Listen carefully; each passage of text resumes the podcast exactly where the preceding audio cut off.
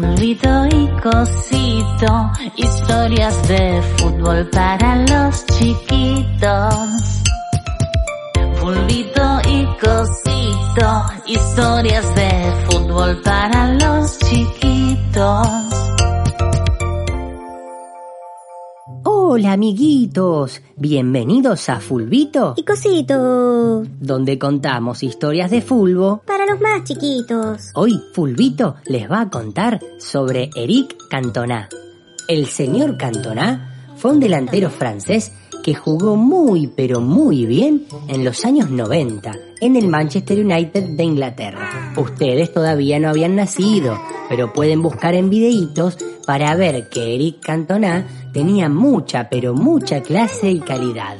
Era muy hábil para gambetear y definía muy bien, logrando hacer hermosos goles. En el Manchester United anotó 82 goles y salió campeón nueve veces.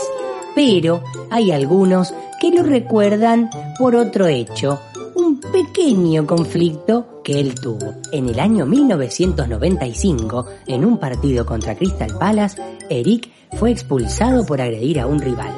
Cuando se iba para el vestuario, la hinchada adversaria lo empezó a insultar mucho, mucho, y eso está mal. Entre todas las personas que lo insultaban, había un señor llamado Matthew Simmons, que era un cerdo fascista de derecha y le gritaba cosas racistas.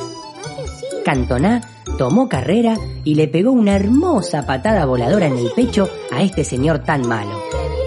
Esta reacción le costó a nuestro amigo nueve meses de suspensión más una multa económica y servicio comunitario, pero siempre, siempre siguió siendo un ídolo del Manchester United.